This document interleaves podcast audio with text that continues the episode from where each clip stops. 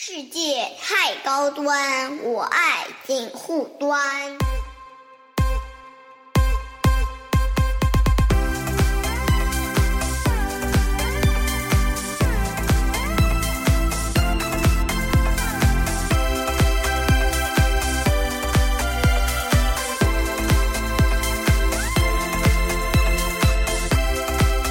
Hello，大家好，我是樊玉茹，欢迎收听锦护端会议啊。呃，今天那个先要跟大家介绍一位，就是哦我们锦护端今天难得请来一位那个助理主持人啊，那个王威。Hello，Hello，大家好。为什么王威今天会在呢？待会儿那个我们展开之后大家就知道了啊。其实今天做这期节目，王威你知道啊，就是嗯做期这期节目之前，我很纠结一件事情，到底要不要准备一个内容大纲？所以准备了吗？不是，就是你听，你知道为什么我会纠结？你知道？为什么？因为那个，照理说，我跟这位嘉宾的对谈，我相信很多人，有的人期待了很多年，有的人期待很多年，而且其实今天这个内容，今天这场对谈的内容，可以说是某些圈层的人还蛮蛮想听的，对吧？嗯所以说，我就想说，照理说应该准备个大纲，对吧？把、嗯把这这几年啊，或者说我内心对他的一些疑问的地方，对吧？就是列出来。后来一想，这显得有点太多 不是，就是有一点不走心，你知道吧？啊，就好像大家照本宣科那种感觉。明白了。后来我想算了，我说这今今天就我们就反套路，就是明明应该可能好好准备的大纲的这么一期节目，我们就聊到哪儿算哪儿，对吧？所以说，我觉得还是呃，可能中间我会有很多那种哎临时突发奇想的一些感受，可能到后到时候就会抛给我们这位嘉宾。灵魂灵魂激问，嗯，对，灵魂拷问，灵魂拷问。那嘉宾是谁呢？就是我们那个，呃，应该应该用应该用比较正式的说法啊，就是原计划的那个创始人，然后黄瑞同学啊，跟我们大家打声招呼。Hello，大家好，我是哈维森蛋黄酱黄瑞，他还要强调自己的网名啊，啊，艺名啊艺名啊对，就是艺名。就是呃，可能有一件有一件事儿，王威有可能不知道，嗯。就是我大概算自媒体圈层，甚至传统媒体圈层，嗯。最早关注到那个黄瑞，就和黄瑞之前他所在的那个团队的一个媒体人，大概一四年的时候，对，是。二零一四年大概我记得三四月份的时候，我就关注到了，因为当时那个呃哔哩哔哩嘛，就是我平时看哔哩哔哩，突然有一天首页上跳出来一个，哎，今天我们讲的很多东西是没有什么争议的吧？只要讲的是事实就没争议吧？对，但是如果中间牵涉到一些有争议的地方，你提醒我，我会我会后期咔掉。好的好的，他可以他可以不说真话。不是不是不是，因为有一些甚至牵涉到那个官司问题哦。哦，明白 了。这这好期待呀！充满了期待。呃呃呃，因为当时那个待待会儿我们可以让那个黄瑞跟我们来呃解释一下，就当时那种，我因为我很好奇，就当时你们有有没有所谓的那种打法和一些战略？因为当时很有意思的，嗯。就当时前公司的那个团体啊，嗯。那个 group 啊，嗯。就是在那个，就当时有一个小短剧，哦。然后那个短剧呢，你用现在这个眼光来看呢，就是一个非常 非常粗糙的一种，就是怎么说呢，甚至都不如现在很多博主的 vlog，对，对吧？嗯，就有点像小朋友排排小品那种感觉嘛，嗯。那种感觉。那当时就不知道为什么就出现了很出现在很多人的那个那个哔哩哔哩的那个首页上面，嗯，好像他也没有推还是什么，我不知道他当时的那种后台逻辑啊。反正我跟我身边一批朋友都有人看到这个东西，然后因为我是留日回来的嘛，嗯。就是我相信那个，因为黄瑞也也知道，就是他自己本身是 AKB 粉丝，对吧？那个那个嗯渡边麻友的，嗯这这个圈内大家都很知道的嗯。然后同时他自己对也对杰尼斯，就是那个日本那个事务所也也有点研究嗯，就是像我们这种留日回来后从小接触到这种东西的人都知道，哎，我当时就觉得说这个团体的一个风貌，对吧？一个面貌就有点像那个感觉，嗯然后我们当时我就很兴奋嘛，我就拖着我当时那个做播客的搭档，是我大学同学，我说我们一定要聊那么一期，其实是有点我卖安利给他那个意思，但同时呢也是卖安利给我的那个当时听我节目的人，当时听我锦湖端的人其实不多，因为你像一三一四年播客什么还比现在知道人少很多很多，嗯嗯然后就聊了，后来就出事情了，你知道吧？就是那一期节目，可能在我的听众圈层里面，大家可能听了也就听了，但是好巧不巧，就我的听众里面可能是有那个团体的粉丝，然后他就把这期节目啊，或者几个人把这期节目就往那个粉丝粉那个粉丝圈层里边散，哦，哇，那个你你就想想想，本来可能一期节目也就一两千的人在听啊、点击啊，嗯。突然火了，火了。然后我突然在当时我记得还是荔枝什么的，就一期节目到几万，嗯，还有人把我那个音频截下来放在哔哩哔哩上面，然后弹幕都是天天天在那边飞，对吧？嗯。然后我的当时我记得我的那个微博嗯的粉丝突然涨十倍，哇哦，突然涨十倍，我都觉得难以想象。到现在回过头来看的话，然后就是呃，就有这么一个天团的出现嘛，那期节目现在还能找到吗？能找到，能找到，啊能找到。那个你甚至在哔哩哔哩上还能找到，就是是它是一个黑屏，它因为就是只有声音嘛，嗯然后就是黑的屏幕，然后上面很多人就在刷那个弹幕啊之类的。这个话已经是一四年了啊，这时间真的，是当然当然，樊叔，你知道我是啥时候知道你的吗？啊也是那个时候，就是你这期就很很早就听到了，是的，啊是就是你这期节哦目。就当时他作为制作人就已经知道有这么一个人，就是聊了聊了他们。对哎，那我就很好奇了，就是首先我们先呃先先聊那个，那你听了，你作为你的那个身份，当时那个身份，嗯，听了我聊了这期节目之后，你当时是什么感觉？没有，我其实当时啊，我觉得，哎，你感觉其实蛮懂我们的一个打法的。嗯其实，因为我们当时在做的时候，我们你知道那段时间嘛，就是蛮关注媒体对我们的一个整个的一个关注度的。嗯嗯，所以，其实你当时的一个看法，我觉得，哎，应该是代表很多媒体人对我们的一个看法。对，嗯，那那个，因为我记得我第一期聊的时候，还只是以一种安利的那个身份嘛，嗯，然后里边打提到了很多你们那种打法，嗯。那我现在就来来验证一下，因为我们嗯第一次这么呃正经的来对话，就是就是那个小短剧啊，嗯，你是有意识的投放在哔哩哔哩，还是说是一种那个无心插柳柳成荫的那种感觉？啊、没有，当时我们都是，你看我们的主阵地是在优酷，啊？我们是发在优酷的，就是官方是发在优是酷的，官方是发在优哦酷然后后来是应该是被粉丝转载到 B 站去的，嗯我们完全是没有投放到 B 站。嗯，OK。后来是但是你不得不承认，B 站是让你们口碑或者说炸点起来的一个平台的。是是到直到我们后来我们发现，哎，这个视频在 B 站火了之后，我们说要不我们就自己去 B 站发。对，当我们注册那个账号就一认证之后，很多粉丝还给我们发私信，B 站是我们。圈地自萌的一个地方，为什么官方要去入驻 B 站？我觉得应该，当时很多人有这样一个看法，因为当时 B 站跟现在 B 站还不太一样。对，嗯 B 站是当时一四一一四一五年的时候，还是一个就是自己在玩的一个小圈子的东西，大家都是在玩亚文化那一套，嗯然后没有那种什么，你像后面共青团什么都去 B 站开开账号了，嗯。这个那个时候的 B 站已经是一八年以后的那个 B 站，那当时的 B 站还是挺粉丝自己玩的一个圈层的一个东西，所以当时我们去开我们的账号认证账号的时候，大家都很不理解，为什么我们自己要去 去开这个账号？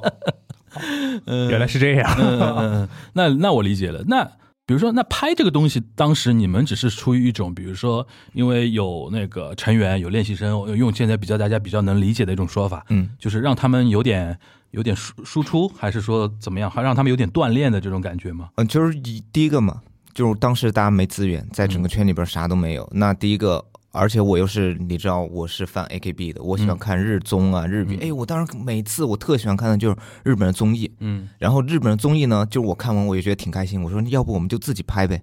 所以当时就是出于这样一个考虑。嗯，然后那个这个东西就火了嘛，嗯火了嘛。然后我记得我是一四年三月份录的第一期，然后你就知道那个年代，就现在眼光来看啊，嗯就非常的令人兴奋也好，光怪陆离也好，就是那个后面他那一年光一四年的这个成长和发展的速度，用现在眼光来看是非常的快的，对吧？嗯就是你比如说，嗯，应该怎么说？你比如说，他马上他们这个团体啊，那个团体就马上上了很多一些颁奖礼啊，甚至马上上了一些很热门的一些综艺节目啊之类的。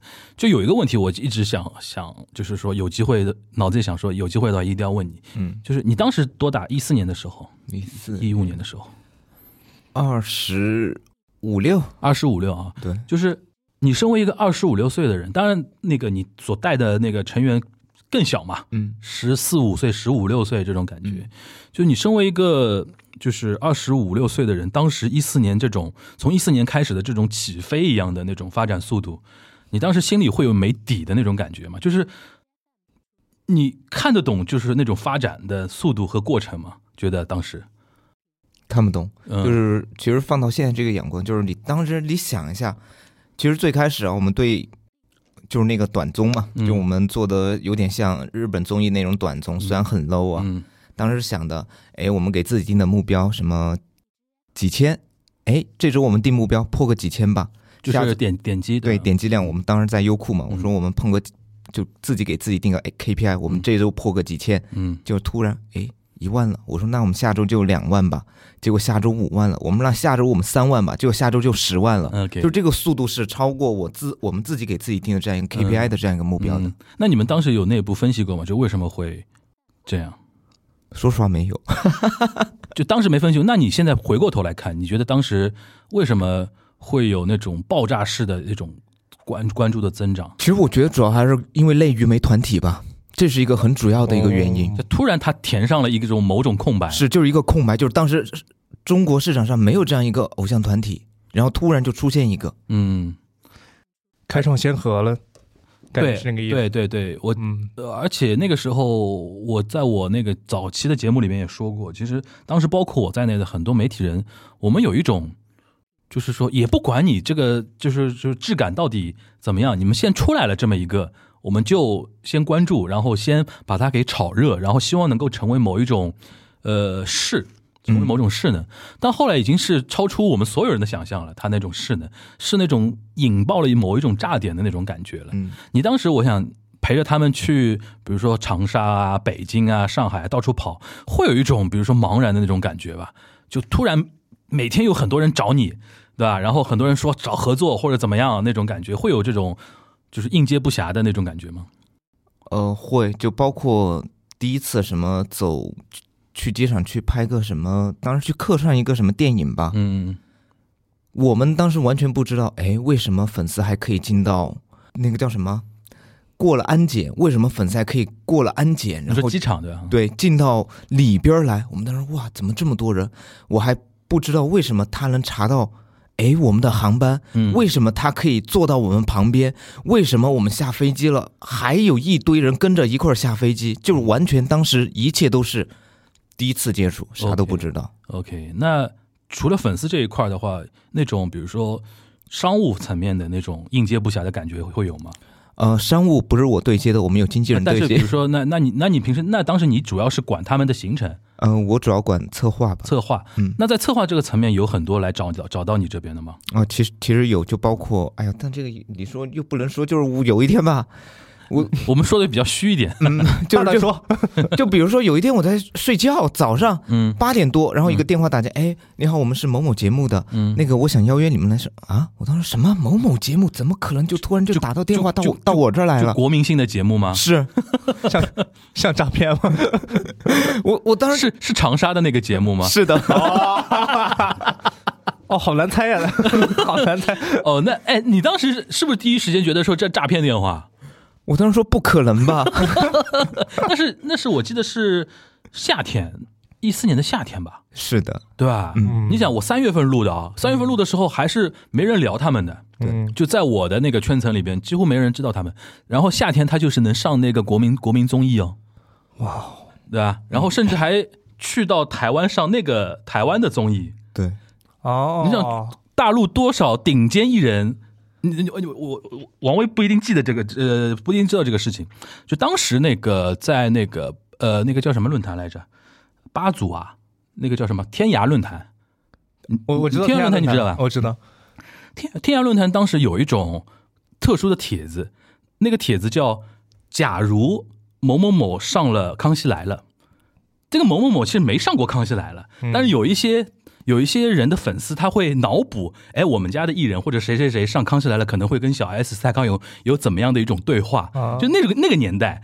然后你想，为什么会有这种帖子？就是那个节目其实不是说你有机会或者说有有那个一定声量就能上，因为这里边有很多因缘巧合，嗯就是时机 timing 的一个问题。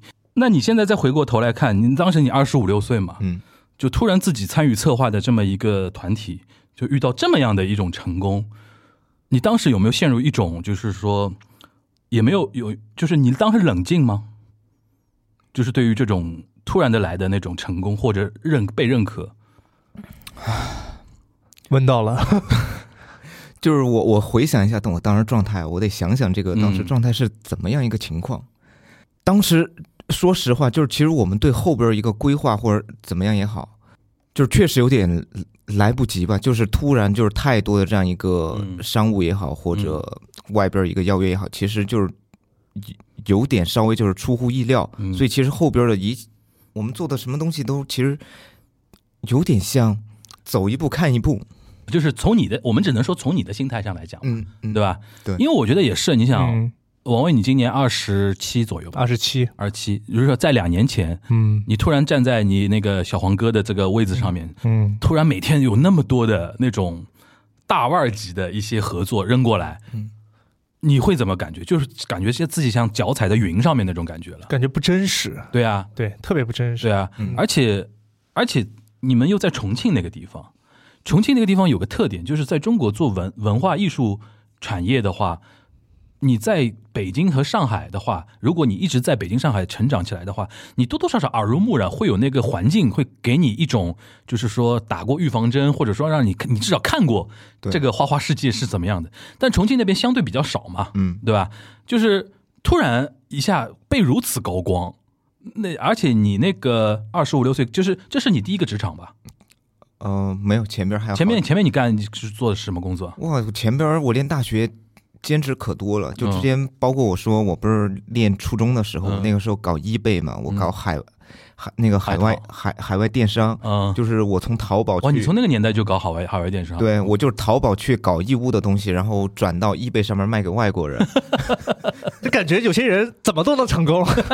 然后念了大学呢，大学就是突然闲下来了，嗯。就没事儿，一个是写策划嘛，一个我就跑到万达，那个时候大学生不是流行兼职嘛，很多人去什么肯德基、麦当劳当那个小时工，嗯，我因为喜欢看电影，哎，那个时候哦，你说影城对吧？，对，然后我就嗯去万达影城，就兼职做那个检票员，检检票员，为的目的就是他每个月会送四张那个可以蹭电影看免费电影票免免费电影看。啊。哦，大二开始，应该大二到大三，我都是在万达影城兼职。那那除了兼职之外，就是正式踏入某一个像一个正式工作的话，这是第一份。对，这是第一份。你想第一份工作啊，就过了过了才两三年，就有这么样的一种反馈过来。如果我觉得这种体验，可能全中国的人也很少吧。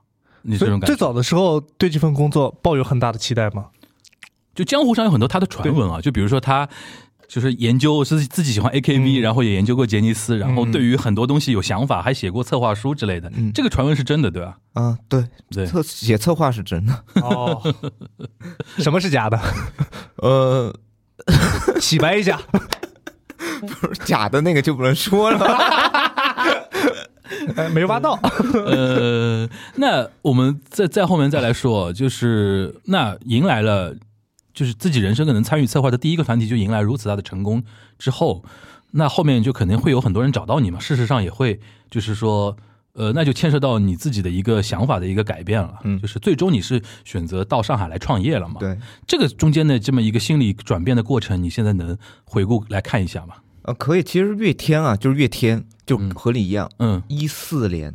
大概是一四年那个时候，四五月份，其实月天就已经哦，和我这边有他那么早就就跟你聊了嗯，对，但当然我是推给老板嘛，就是他嗯联系到我这儿，然后我推给老板。后来这事儿也就是其实是不了了之的嗯。这个我跟王威介绍一下，嗯他刚才那个黄瑞提到月天，这是陈月天，嗯是一位比较有名的投资人嘛，嗯就是在国内是以先投了那个 S N H 四十八作为著名案例的一个文创类的投资人啊，嗯。后来也是那个黄瑞的那个合作伙伴了，对对吧？嗯，就是他一四年就关注到，至少关注到你们那个公司和这个团体了，嗯对，可以，所以那个时候其实月天就和我已经有一个联系方式了。嗯到了应该是一六年吧，嗯。一六年的五五六月份，嗯，其实那个时候一六年的五月六，OK，嗯，然后当时其实之前是更早，应该是大概一六年的三月份、三四月份，当时我是去日本去、嗯。去玩了一趟，然后当时本来我是去看 AKB，嗯。就是去剧场，结果我从一楼到六楼，我上去看，我的天呐，全是 Love Life！我当时说，因为我第一次接触 Love Life，我说 Love Life 这什么东西？为什么我想去看看 AKB 这么多 Love Life 的东西？，Love Live 我跟王威要科普了啊，快快，是一个日本的，应该叫一个企划。嗯这个企划呢，它是一个，你可以理解它是一个动画片，嗯它动动画片，这个动画片的故事讲的就是一个女子偶像团体的一个故事。然后呢，它妙就妙在呢，这个动画片不是每个角色都会有配音演员吗？嗯女的声优嘛。嗯，然后这些每一个角色的对应声优，他们在线下声优本人组成一个团，那个偶像团体，就是那个片子里边的一个。呃一个名字所以说跟那个黄睿后面的创业又有点联系了，你知道吧？哦你你想哦你你 get 到到了吧明白了，明白了。Love Live 很火的，我当时我记得一呃一五年，对，他们在上海来过一次，嗯他们来上海来过是梅奔哦，在梅奔啊，梅赛德斯奔驰开全场哦，而且全满哦。我到现在手机里边还有，我当时也是惊了，因为我一四年刚从日本回来嘛，嗯然后我其实不是那种二次元的人人群，就是就是。很多人很容易觉得你日本回来，你肯定日本的那种什么东西都了解嘛。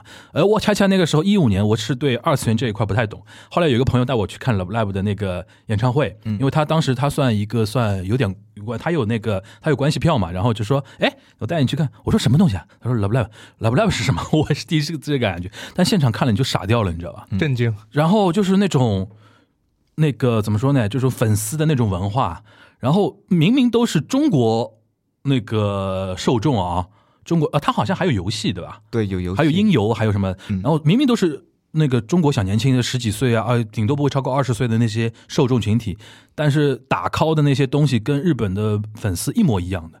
我当时就震惊了，我说现在国内市场是这个样子的那种感觉，嗯所以说这个 Love Live 也是给我的一个非常震惊的一个点啊啊！你继续，就是你去了秋叶原，嗯本来想去看，因为秋叶原有幢楼嘛，嗯，那个 AKB 有一个剧场是在某个楼的楼顶，楼顶楼顶那个我也去过，那个楼其实不大的，嗯，很小，但是它可能下面几层现在都是因为它是主题会换的那种限定店嘛，嗯对吧？然后当时可能黄瑞去的时候就是都是 Love Live，对，全是 Love Life，所以当时给我一个启发，我说，哎，为什么？后来我就回来研究 Love Life，嗯其实研究它整个模式，我说为什么日本 Love Life 可以这么火，那中国应该也可以出个 Love Life 一样的这样一个团。嗯嗯，所以其实当时到了应该是暑假吧，那个时候，哎，我说月天应该对这个有感兴趣吧？我我想问哦问月哦，你天，主动跟他对，聊，我就说哦月天应该对这个会感兴趣吧。嗯于是我就当时想，但是我想月天这个联联联系方式是几年前加的，他不会换了吧？我就给当时给他发了个信息，我说月天，为什么要笑？我说月天，你对中国做个日本的 Love Live 这种团体有没有想法？你也不问他 Love Live，你知道不知道就直接扔过去了，嗯，OK，然后月天说：“你什么时候在北京？我们详聊。哇塞，我要我要给我这个 微信微信大佬发微信了。这就是投资人的话术嘛”。是，嗯投资人讲话就这样的，就是他他不会跟你说，哎，我有兴趣，他直接跟你说，哎，那我们详聊。详聊还是有兴趣因为的嘛。乐天他也有日本的一些生活背景的，对。他对日本的东西很熟，所以说他会最早投 S N H 四十八嘛，哦。因为就是 A K B 四十八的当时的那种合作的一个团体嘛，嗯。但是他很早就知道哦，这个东西肯定是有他的一个赚钱的逻辑吧，对对吧？一个增长的一个逻辑在啊，那等于是你主动勾搭他，是啊我勾搭他。然后当时他还在工工厂，他还在创新工对厂，创新工厂还是李开复的团队，嗯是我当时还是创新工厂去找的他，然后就给他看了，就给他讲了整个想法。嗯，那讲了之后呢？讲了之后，后来月天就一直，哎，他也跟我说，他说，哎，你这个想法其实不错，但是得有个模型出来。我就根据，因为我因为我也是第一次搞这种什么，嗯、他这个叫什么方案来着？就是呃，就是 B P 对 BP 商商业计划的，是的，然后就照着月天的方式，就一直给他改，一直给他改。后来到了我从那边离职了嘛，嗯九十月份嗯就正式和月天这边我我到现在还记得那张照片，嗯，就你们两个人是在北京拍的照片，还在上海，嗯、你是说结拜那张吗？就对，有点像是在北京的 吧？那个是在上海，在上海的，就在上海拍两个很宅的看上去的两个男的 就勾在一起嘛，对吧？嗯然后在上海拍了一张照片，不是我粉丝还给我 P 成什么，带了一个那个 AKB 的那种总选的那个皇冠嘛，我还记得那个照片。但那个照片是我到我为什么印象很深刻？因为我之前一点不知道你们就是有在勾兑这个事情，嗯因为月天一直因为因为我认我认识他应该也是一五年左右或者怎么样，然后我除了他在知乎上面也是个大 V 嘛，嗯经常会在知乎上面回答一些关于投资圈啊，关于一些文创圈层的一些话题。我就记得一六年的时候，他有集中的输出过这一类的一一些内容，然后是写过很多帖子嘛。嗯但是我没往那个方面去想，直到你那张照片发出来的，有点像官宣嘛，昭告天下，老子开始要创业了那种感觉。我说哇塞，我说这两个人搞在一起，那我想有点意思。嗯对对我的感觉，我当时一个想法就是，哦，我说这两个人有点意思了。一个是那个天团的制背后的制作人和策划，嗯一个是一个我觉得年轻而且眼光非常独到的一个文创投资人。他们两个在一起，你想王维这种感觉，对吧？好刺激啊！能生什么孩子？那问题就来了，就是，但是 Love Lab 有一点啊，我们现在主动来讲的话，他是因为根扎根于日本一个非常成熟的动漫产业之上，对，然后人家声优产业也成熟，然后他可以说日本在整个文娱这这那一块儿产业各个环节大家都很成熟，嗯，但是这个东西要复制不是那么简单的。确实。但现在我们反过头来看，嗯。就当时你在做这个 BP 的时候，呃，是怎么一个想法呢？就是说，就是单纯的是要复制，还是说加要加一点中国特色的东西在里边？其实我们中国特色就是啥，就是很简单，就是我们当然想的是 Love Life，它其实声优还是主要听声音不看脸嘛。对的，大家主要还是喜欢是那个动漫人物，对，但是在中国的话，大家可能稍微有点颜控，所以我们那肯定我们在选声优的时候，其实也不是选声优，我们还是选偶像，选 man 版嘛，就是，对，还是选脸，嗯所以我们其实前第一步我们还是选脸，嗯这个就是其实我们和 Love Live 有点、就是有一些改变嘛，但是其实我们自己在做啊，就是包括大家现在其实蛮难的。嗯首先第一个我们遇到一个难题是啥？就是日本为什么能把很多，其实除了 Love Life，其实日本还有很多的这种，呃，二次元加声优的一个团，包括男团也有。对对对，当然我们也也看，因为日本的它那个制作委员会体系特别发达。就假如我发起这样一个方案，人家做偶像的做偶像，做动画做动画，做音乐做音乐，然后做做游戏的做游戏，大家联合起来做一个制作委员会，一起来投资。它其实就是一个大家成立一个股份公司，然后大家各个各自持点股，嗯但是呢，有个好处，比如说，呃，我们举 AKB 的例子，或者说我们举邱元康的例子。嗯，邱元康是 AKB 的那个最背后的那个总策划人嘛，他也是日本国民级的一个策划人。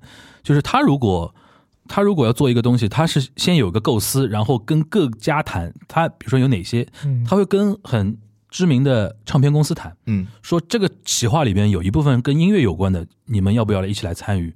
因为一旦成功之后，你们可以分享到那一那一片的一个利益。对。然后他会跟经纪公司谈，嗯，因为他的企划里边招了很多小姑娘之后，因为有些人未来可能会有毕业啊，或者怎么样啊，他会有一个输出，就给到经纪公司的一个输出。嗯，然后同时他也会跟电视台啊、跟广告公司什么都谈好，因为他们会成立一个所谓叫制作委员会。其实你把它理解成大家作为一个股份公司，然后他这个策划是一个公司，然后每个人里面占点股，然后占股不是说你只出钱就好了，你要出你的资源，嗯一起把这个东西给炒热。对，这是最核心的东西。但国内难就难在哪里呢？就是很多时候就是经纪公司单打单打独斗了，是很多资源要去自己去推，对。这个是最大的一个难点。就是我们当时第一个遇到难点是啥？就是我们在上海还没弄多久，我们不是要做动画吗？嗯，哎，有一点啊，我想先问你啊，为什么选上海呢？当时其实我们上海、北京两边都在考察。对，最终为什么会选择上海？唯一我们当时决定落地上海一个原因是啥？就是正好当时应该是遇到上海搞了一个动漫节还是啥，外滩一堆穿着 cosplay 服装的人在那儿游行还是怎么着？就这件事儿，我们当时我天呐，我就气氛还是对这个气氛太好了，太适合我们这个嗯嗯带点二次元属性的公司落地了。嗯所以当时就因为看到外滩一群 cosplay coser，嗯，然后我们决定落就打动你了呢。是的，OK，嗯，那那说回来，你刚才说到就是说，呃，落地之后，对，然后第一个其实我们遇到很大问题是啥？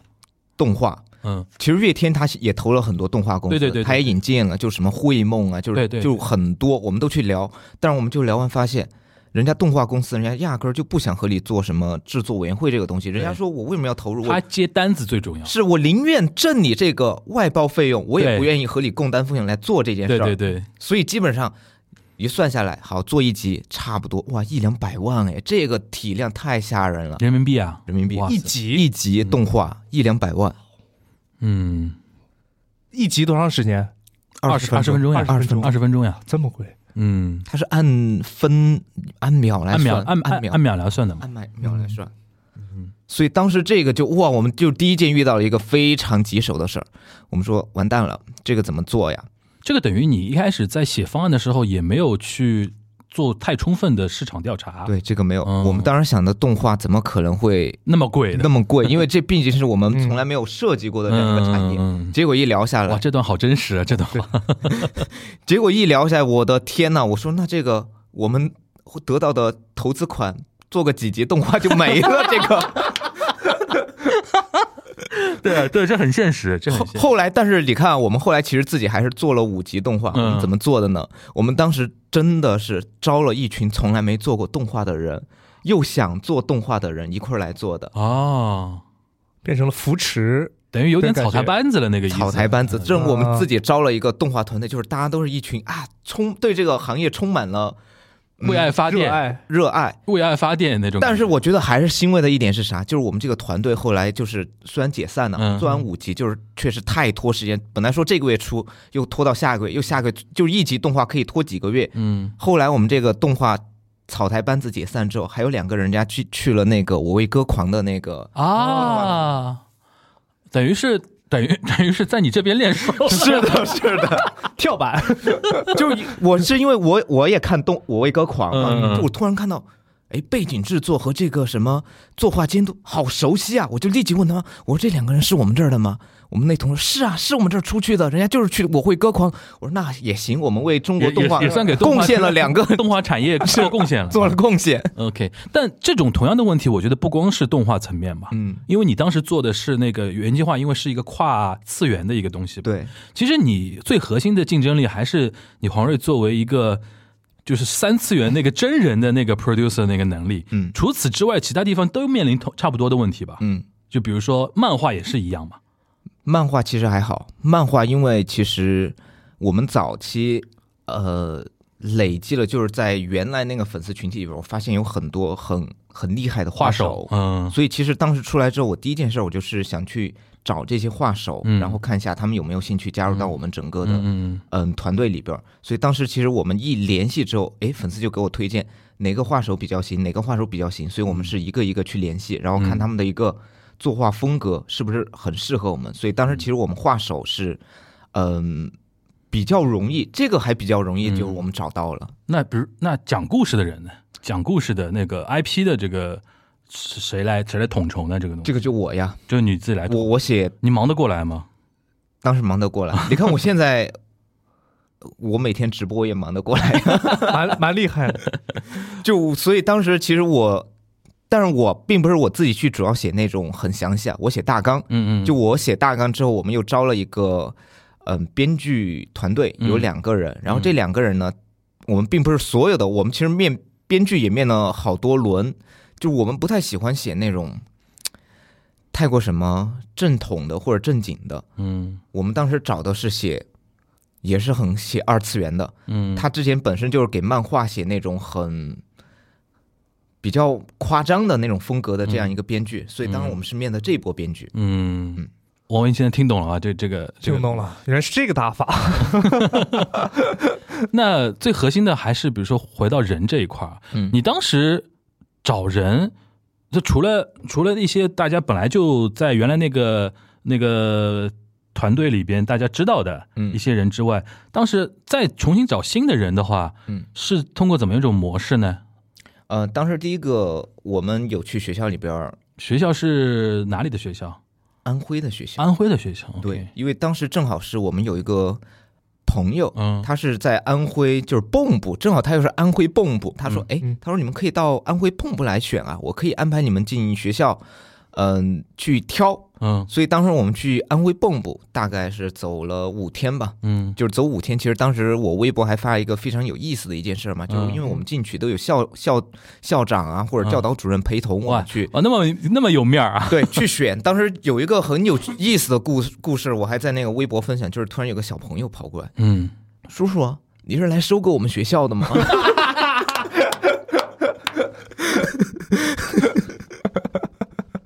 就就发生这个我我知道了。嗯。那有一个问题，其实是那个粉丝圈层和一些呃关注你的人，经常我们当时就是经常会聊到一个话题啊，嗯。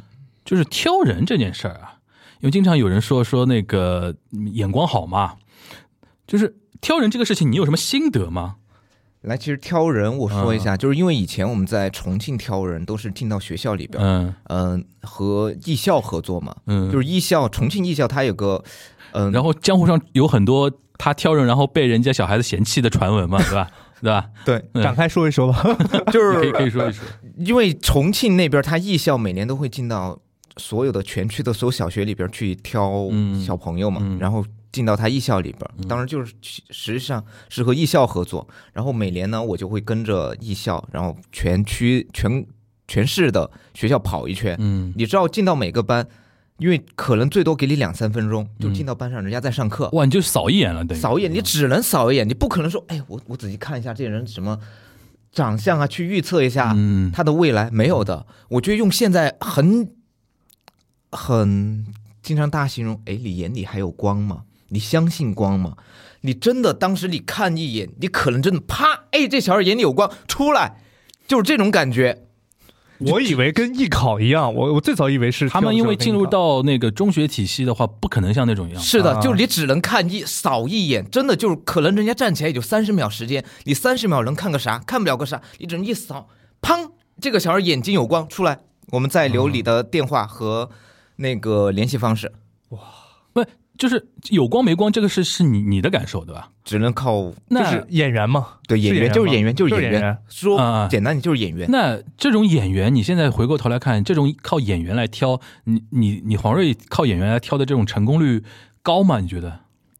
因为都是演员挑出来的，现在小孩儿高呀，啊这个这就哟我觉得蛮高的。OK，、嗯有没有那种，比如说一开始觉得说还挺有演员的，后面走着走着觉得说，诶，觉得味味道不对，会有这种情况吗？呃也有也有，嗯就其实这种也挺多的。嗯，倒过来有没有？比如一开始觉得，诶，也没也也也没看上他，后来是人家还就是主动又又找上来，会有这种吗？哦，这种也有。也有啊。嗯那比如说你的心法，除了演员演员之外，还有别的心法吗？觉得你觉得你怎么样的小孩儿是肯定会有有有那种可能性的、有潜力的？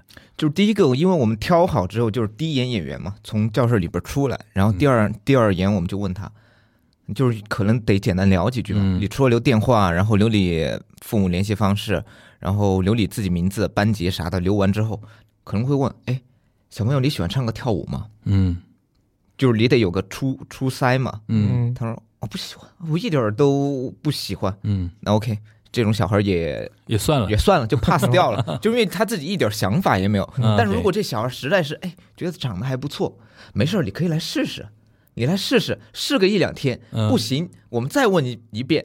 就所以会有个试训嘛，嗯叫过来试一试一两天。嗯就其实包括我们现在公司很多小朋友都是刚开始挑他，送过来哭，就是真的嗯刚刚来这边哭，想想爸想妈，嗯结果待了两天，你再问他你想家吗？我觉得这挺好的，我不想。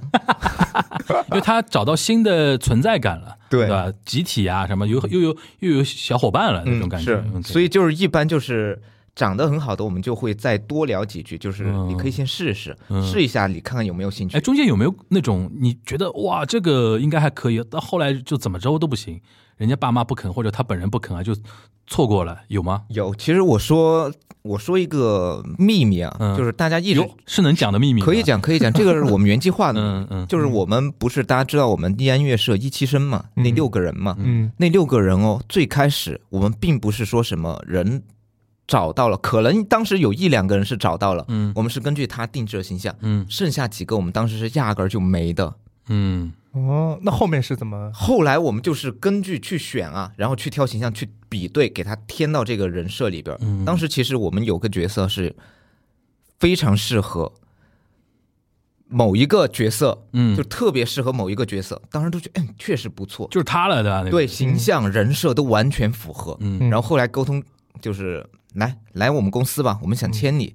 然后后来先和小朋友聊，小朋友呢说，我以后我想当个艺术家，我要当个那个画画的。他说我以后我计划就是去巴黎留学，我要去绘画。他说就要走这条道路。呃就父母甚至都说，哎呀，我觉得你这边挺好的，你要不就去吧。嗯，但是小朋友他说我不，我的目标就是我要去画画，我要去做这个这个小朋友就是他本人不肯，对他本人不肯，嗯所以后来我们就父母一直在说，哎呀，你来吧，你来。后来我们都劝父母，算了，我说小朋友不肯，我们就家长也不要强迫小朋友来了。对对对，就这种的话，其实我们推着他走，他自己又想去另一条道路发展。就这种小朋友的话，我们就就让他自己就那个嗯去做他自己喜欢的事儿就好了，也有的。嗯嗯，这里边呢，我们就要跟大家说一下，虽然比较那那么晚才说，就王威为什么今天会在这儿呢？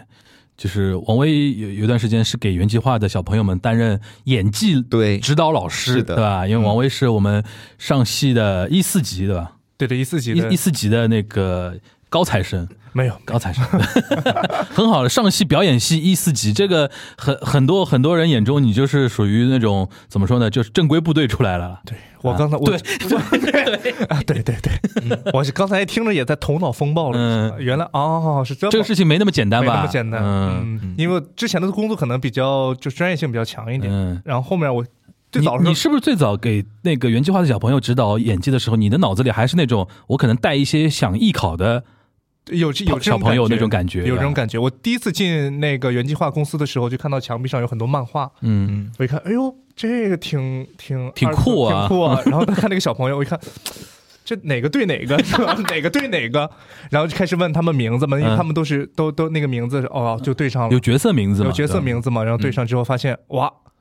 还不错，还不错，就感觉有些小朋友确实还很有灵气。那那你说，比如说你指导这样的小朋友，跟你平时如果指导一些想考艺术院校的嗯，人，他们会有不一样吗？会有不一样。他们就是会考艺术院校的人，目标性更明确一点。他们就觉得啊，我一定要考上这个学校。嗯，然后他们呢就觉得更更纯真一点，更像个孩子一点。你说那个原计划划的，孩子们更像个孩子一点。是不是那个考艺校的小朋友可能更缺乏个性一点？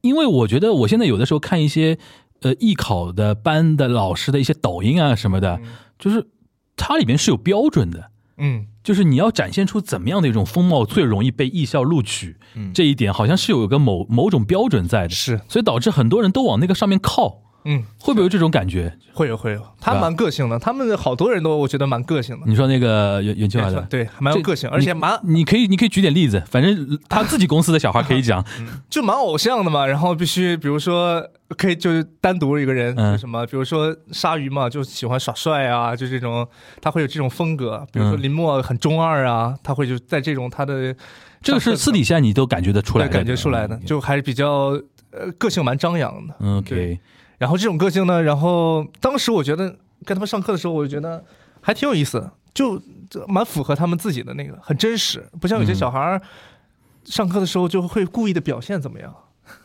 对他们还是挺挺好玩的，我都把他们就就跟他们在一块儿，就感觉好多弟弟，然后在一块儿上课，然后也吃个吃个零食啊，然后就像我看到小时候小时候自己一般一堆人聚到一块儿，就还蛮羡慕的，我自己还挺羡慕的。对，觉得自己早早生了好好多年的，早早早早生了好多年，就没人我没我错过了这个黄金三十秒，我怎么就上课的时候没有人过来？哎，就是你挺有眼缘的。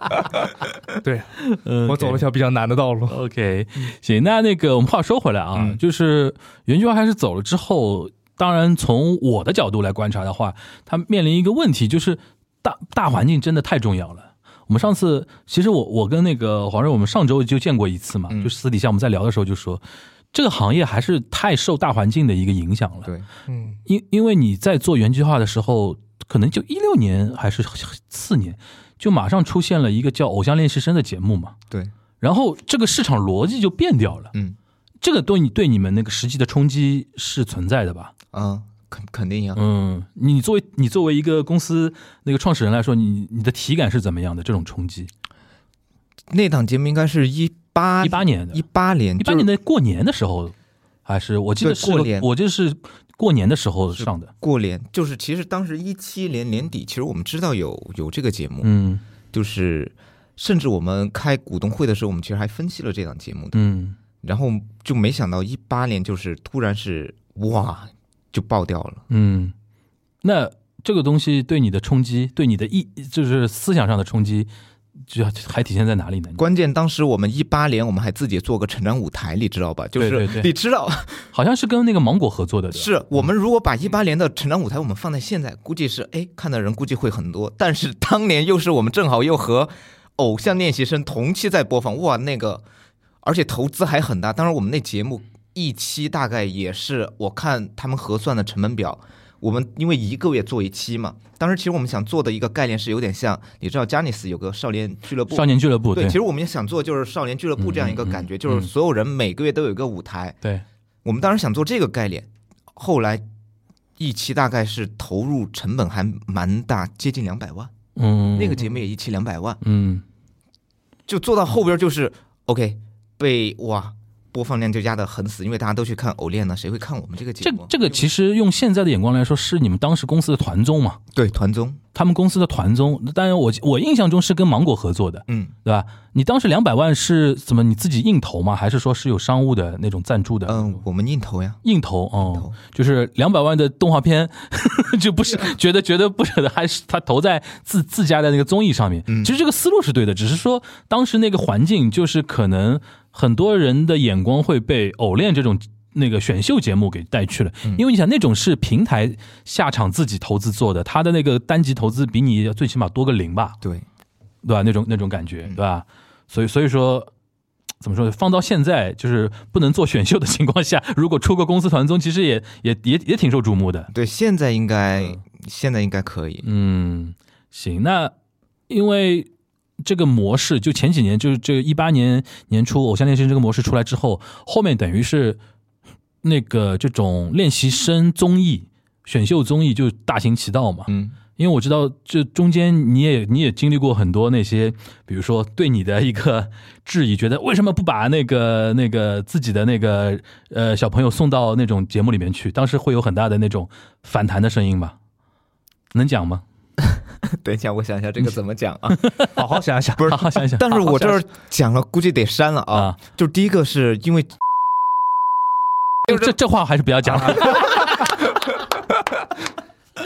呃，那那你能不能讲，就是说，因为后来事实上我们看到的事实啊，嗯，就是最终何洛洛去了那个呃那个是创造营吧？对，对创造营是二零年一九一九年的那个创造营年，送去之后嘛，嗯，你有没有一种感觉，就是说觉得自己之前一直非常有信心的那种路线，最终不不得不做出一些妥协？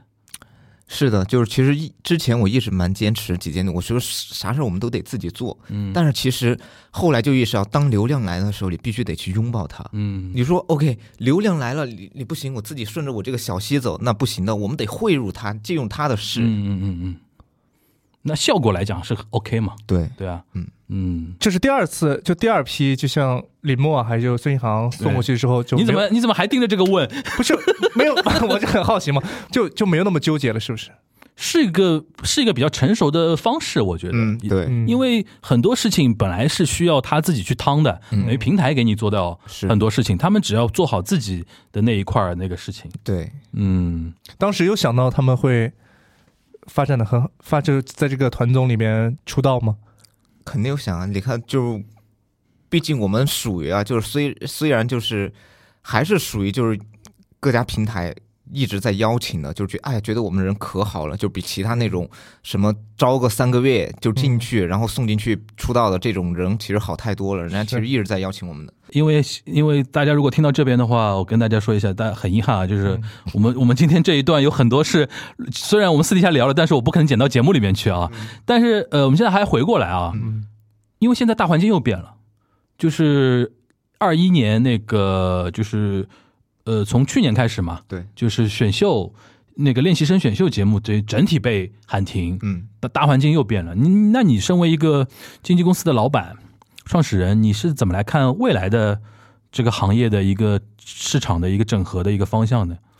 嗯、我觉得其实类于目前来讲的话，其实对于偶像啊，就是大家一直在吐槽的一个点是啥？嗯就是觉得偶像没有舞台，嗯，就没有像日韩一样的舞台。我觉得这是类于很多你这个舞台是特指就是说音乐舞台，还是说没有他们发挥的一个平台的那个意思？发挥的一个平台。嗯，就是不一定要歌，对，很有可能是别的，比如说演技或者说其主持之类的都有可能，对对吧？对，就是没有这么大一个舞台，所以你看很多 idol 要么就转型去做演员，嗯，就就类于就是很现实啊，嗯，嗯你最后都得转型做，因为演员还能还能有钱赚嘛，是对，只能就是要么就转型做演员去。嗯嗯所以其实对于偶像来讲的话，第一个我觉得就缺的是舞台和曝光的这样一个机会，嗯这是我觉得是很核心的。就刚才我们说的平台嘛，就曝光的机会。嗯因此我我觉得我们的一个呃这个怎么说呢，就是其实还是想一直自己做自己的舞台吧。嗯，包括粉丝有看到，哎，每年我们都有夏日季，嗯这个是我们就一直都在做的。就是在其他偶像可能哎出来之后就没啥工作了，我们至少要保证我们的艺人每年有个舞台的这样一个机会。嗯我觉得这是我们要一直做的。当然，最好的是，我觉得最好做法是啥？就真的像 AKB 和或者 SNH 那种，嗯它，有个固定的公演。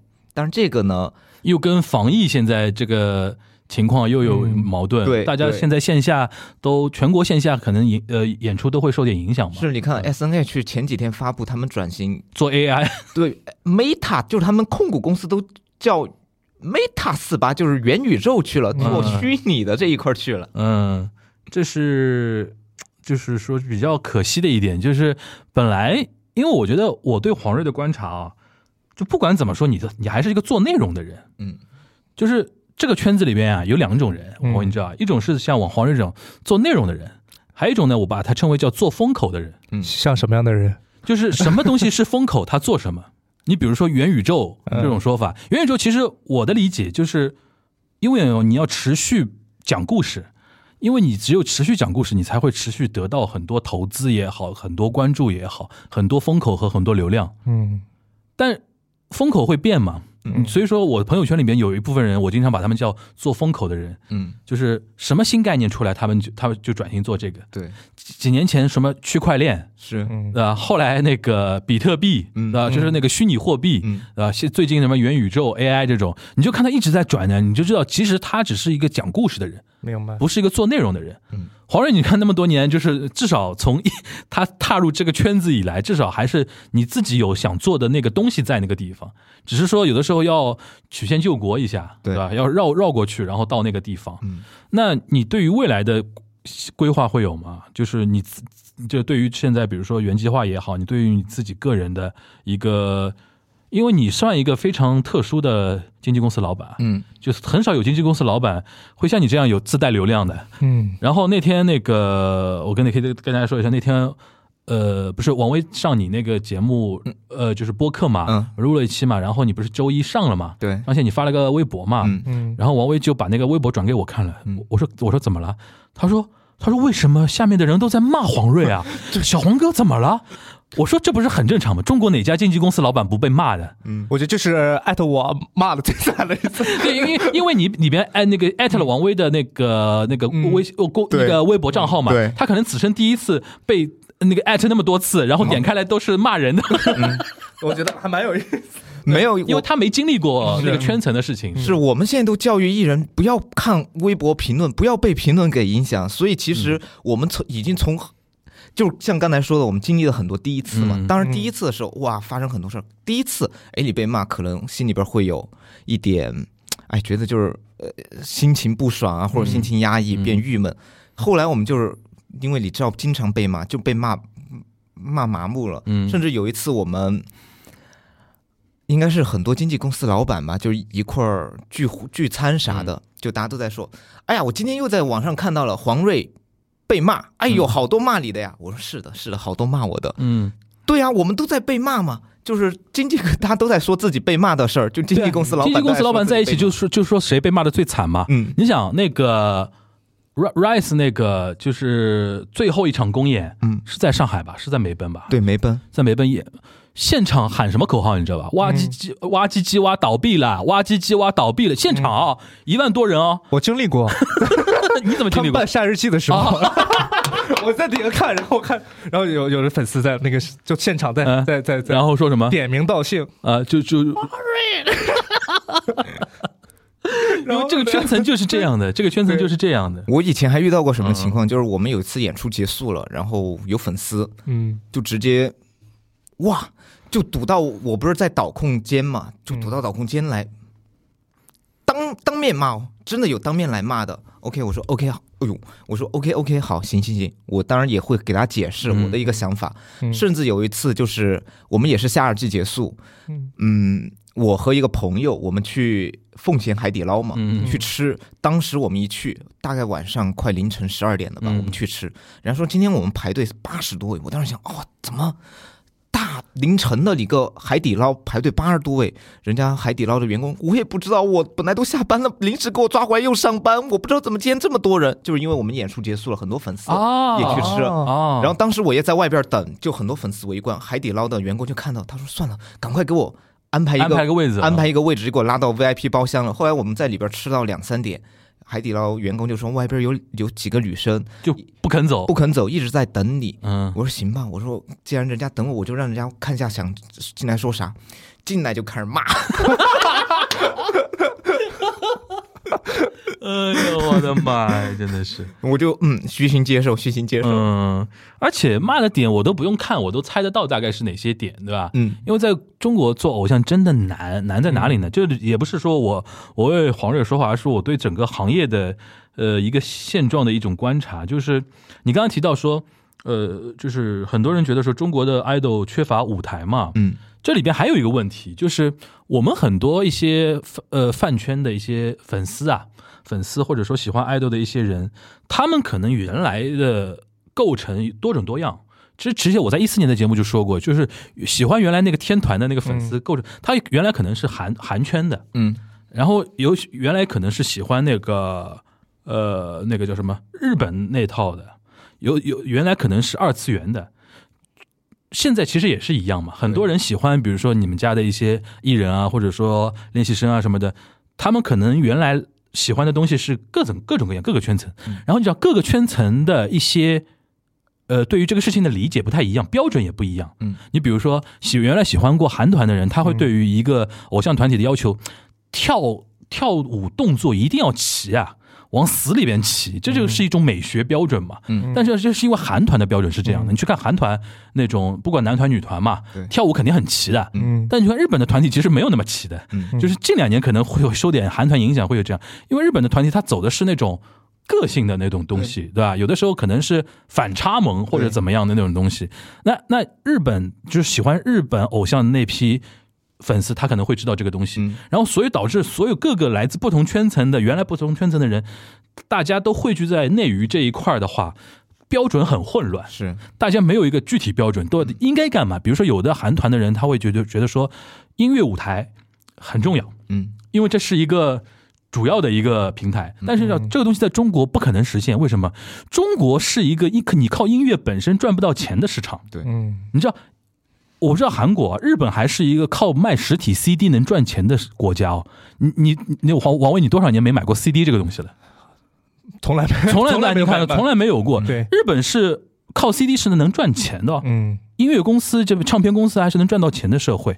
就在中国，你做音乐唯一的一个可能性，就赚钱的可能性，就是你上综艺节目，类似于像什么《乐队的夏天》啊，或者说《中国好声音》啊这种节目，你火了之后去参加综艺拿钱，或者说你去音乐节，对。或者你开 live 演唱会赚钱，这种是我们这边靠音乐唯一的赚钱的那个可能性。嗯。这种你像我们这个市场就跟日韩是不一样的。对。你说在我们这个市场里面，要求你这个偶像团体要求你一定要有一个音乐舞台，这个逻辑就是不对的。嗯。所以说我之前在别的节目也分析过，我觉得就我觉得中国的偶像就应该什么，就是做演员是肯定的，嗯。因为演员嗯。就是做演员你是拿得到嗯。那个片酬的嘛。对。然后还有一个就是一定要做综艺，嗯。因为综艺节目那个，因为像我们平台那么多，每年需要那么多综艺节目，嗯。其实也是一个个位子嘛，你要卡一些位子的嘛。嗯。然后这个是可能有一点呃收入的，或者说衍生的一些商业上的一个收入，不然你对经纪公司的要求很奇怪，你要求他做一个赚不到钱的一个音乐舞台，嗯那公司也得生存下去吧？对嗯这这是其实是我觉得说在内娱做偶像现在最难的一个地方，因为大家会觉得说日韩就是做偶像的某种标准，嗯嗯对吧？但是用日韩的标准来套中国的内娱市场，其实有点问题。是这个我觉得你一个黄润，因为你在第一线，你肯定有这种感觉吧？对。其实很多粉丝也一直说啊，我们缺少舞台，不给小孩什么任何上舞台的机会。嗯，大家都知道啊，包括平台也知道啊。但平台我也说，平台其实前几年有做打歌舞台，对，做了多久啊？奇艺做过的，腾讯也做过，腾讯也做过，做了多久？一季就没了，因为没有 sponsor，对，没有 sponsor 的，就是大家做这个不挣钱啊，然后又没有人关注，所以平台为什么要花花钱做一个不挣钱的一个项目？对对对，嗯，所以说这个东西就是大家生态太不一样了，对，对。那你现在比如说经营了这几年啊，你觉得未来就是你你可能觉得说有没有找到新的突破口的方式呢？因为刚才你的说法是说你的理想状态想做自属于自己的嗯护城河里边的内容嘛，嗯但是这个东西首先很难，而且这个东西也很花钱，嗯，对吧？那你现你你你现在对比如说包括这个市场的你的观察是怎么样的？未来有没有别的一些突破口的机会存在？嗯、其实因为今年年初的话，我们其实有内部也有聊一些，就是哎，我们之后该做自己的一些东西，除了夏日季之外，嗯就是像大家说，哎，舞台，嗯然后刚才又提到了做舞台不挣钱，嗯。那我们要就想办法，你得拿个舞台去突破这这个圈层。嗯其实我们后来就整体观下来观察下来，当然是可能是从上海这边来讲，嗯。就是其实上海舞台剧、音乐剧嗯。嗯会比较相对有市场，而且他对于路人来讲，他也会愿意去看。但是这就是又涉及到一个问题，我们不能只局限于自己的这样一个粉圈、一个饭圈来做这样一个内容。嗯，所以，我们可能就是，如果要做音乐剧或者舞台剧的话，我们会想选择相对 IP 会比较大众化的这样一些内容来做。嗯，的确是因为我觉得我跟很多人在说，我说在中国你做娱乐产业，嗯要么抓住人，嗯要么抓住 IP，嗯，只有这两条路，不然的话都是飘摇。嗯因为像平台，它至少，因为平台就是它的生存逻辑跟你们不一样嘛，嗯，它就是做平台的，你们是等于是卖产品的，等于是这个大家肯定是要做法不太一样。那这是一个做法的问题，还有一个你自己的现在 motivation，就是你的干劲儿啊。你现在 初心，对吧？因为说老实话，你开那个肥肠粉店，我是有点惊讶的，就是你到底你到底现在一个状态，心心理上的一个状态，你觉得还能就是燃烧下去吗？未来？嗯，当然能，但是我得说一句实话，就给大家说，就包括我后来做抖音，当然做抖音这个东西，嗯，我确实没想到它能在没没想到会爆的，对，没想到会爆，我就没想到，当时确实真的在家无聊啊！我的天呐，待在家里边啥事儿都没没法做。你是四月份开始做的吗？还是几月份？呃三月份？四月份，四月份？四月份，然后当时本来我那个账号都不是我自自个儿的账号，嗯本来我是给我肥肠粉店开的一个平台号，平台号，对，哦就是里边是推荐菜的。嗯后来我就好像我看你早期的几个，就是说从装修开始讲那个故事嘛，后面画风不对了，他开始那边跳起来了，你知道吗？就本来是一个店的一个账号，就嗯后来就索性变成我自己的一个账号了。嗯就是怎么说呢？就肯定偶像什么的，咱还是一直想做的，还是你的初心，嗯对，有初心有规划。但是我说句实话，就是我还得吃饭是吧？我还得还得养团队，对，还得养团队，还得养养自己。嗯。嗯。就是而且粉丝可能不太了解的是，就我做抖音，嗯。也就两个多月挣的钱吧，嗯，比我做公司这几年挣的钱都多。对你个人来讲吗？对我个人来讲。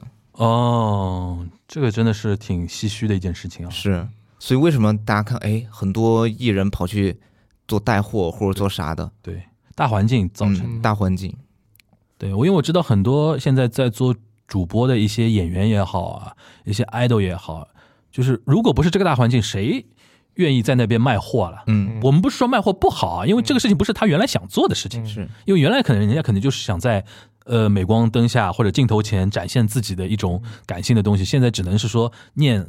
那个金主爸爸给到的产品的那个内容介绍，对吧？就像新东方一样的，新东方老师，你觉得他想做主带货吗？嗯，他本质上不想做的嘛，对对吧？但是没办法啊，先要活下去嘛。是，包包括我看我老刷抖音嘛，就刷到很多知名演员艺人，嗯哇，早上十点我看他在。带货直播，嗯晚上十二点了，哦他还在，我天呐，十二个小时、三个小时、四个小时，我感觉他能保持这个状态，我觉得也也挺了不起的。嗯，这这这个这个行业现在真的是行。那那个王王威，你今天听下来，感觉到是不是打开了就是新的新的认知边界了？对 对对，所有事情我觉得嗯，没有那么简单，真的且没有那么复杂。对，因因为为我觉得这个事情很复杂。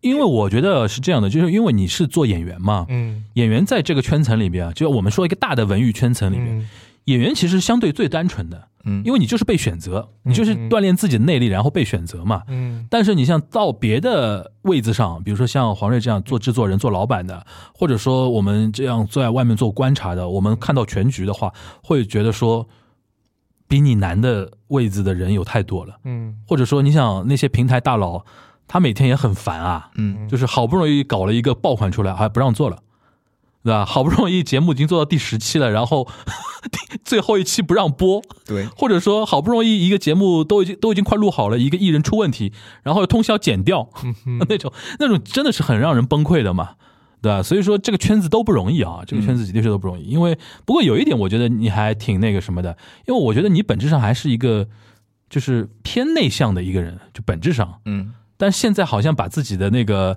天性也也也也稍微有一点放出来一点，是的，就是宅家的这段时间，我把天性给放出来了。因为我那天我真惊呆了，他跟几个爱豆连线，嗯，然后一个人在那边跳那个 打应援的那个叫什么东西啊？那个沃塔叶哦，我？我大概我大概我塔一哇，我我惊呆了，而且他跳的那个眼神是非常认真的那种眼神，不是那种稍带羞涩、不好意思的那种，哇，他是那种真的甩起来了。我说哇，黄睿现在是这个样子的吗？我说啊，这个是你现在就是你你内心其实有一部分这样的，对吧？其实我内心就是私下，就包括我在公司，就是在什么很熟的艺人面前、工作人员面前，其实我就是这样的。嗯只是我对外嘛，就是对外我还是得保持保持一个老板形象的对，对所以对外大家会觉得哎蛮内向的，其实私下熟了之后，哇，我就觉得这这是个疯子。对，我在那个之前就领会到了 他们公司的年会，哦，他在公司年会 对有上台上有表演这个的，跳舞，我就嗯有活儿，这老板有活儿，还跳还会跳女团舞，对吧？跳？女团舞应援我，然后让互动的很好，行，嗯。其实我觉得黄润你真的是算非常特殊的，嗯。在这个圈层里边，因为像你这样的经纪公司老板，应该外面很真的不多，嗯。真的不多。因为很多老板说老实话，你算特例啊，因为你算做内容制作人或者说策划出来，然后自己那个出来创业的人，嗯，更多的经纪公司的人无外乎就是说他是搞关系嘛，对，或者搞资本的关系，或者搞平台的关系，这是一种。嗯还有一种就是他自己就是玩资本的，嗯他对钱那个东西是是玩的转的，这种在这个圈子里面才能。然后黄瑞属于珍惜保护动物，嗯就是 你跟他聊钱，跟他聊聊平台关系啊之类的，他嗨不起来；你跟他聊内容，他特别嗨的那种人，对吧？的确也是非常非常那个怎么说呢？非常。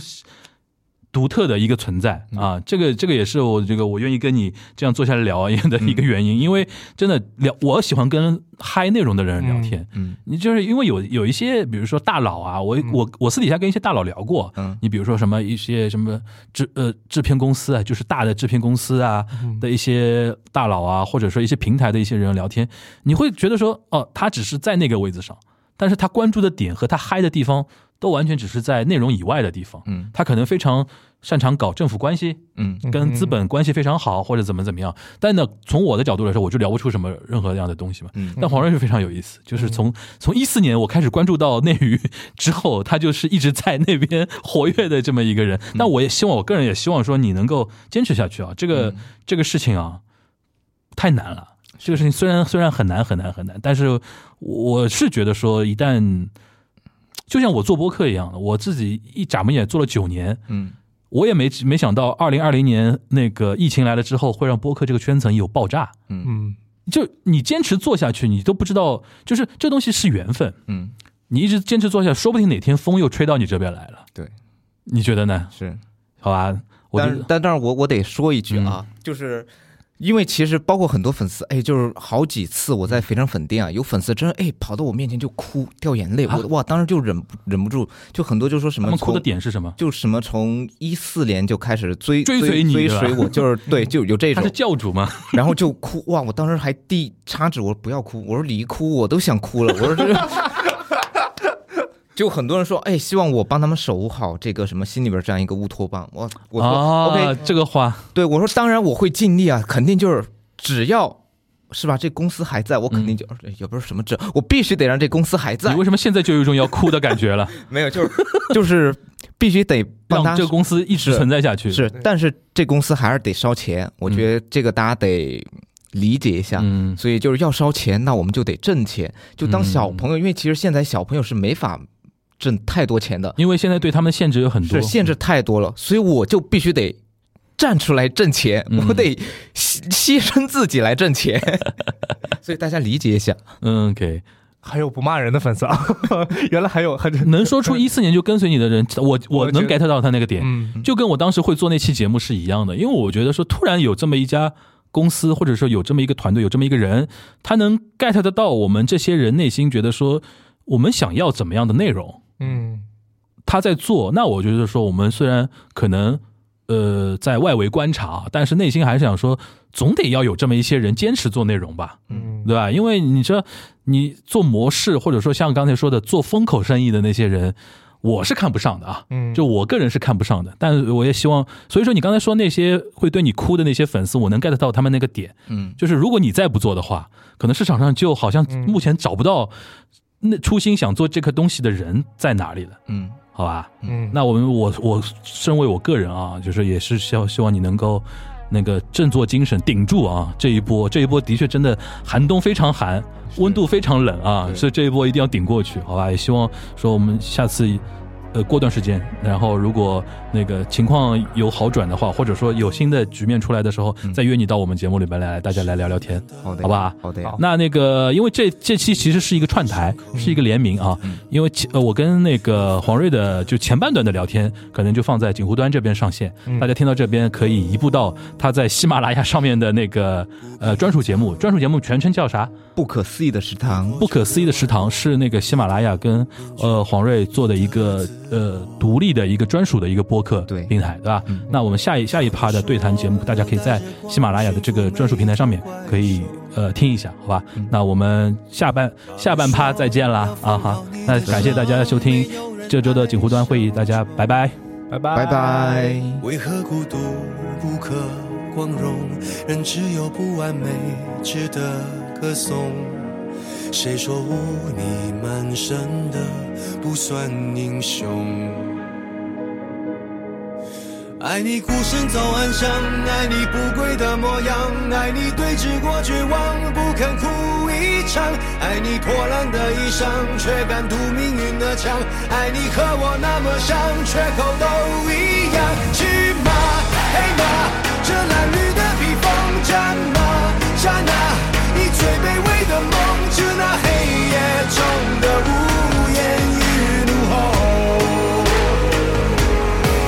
谁说站在光里的才算英雄？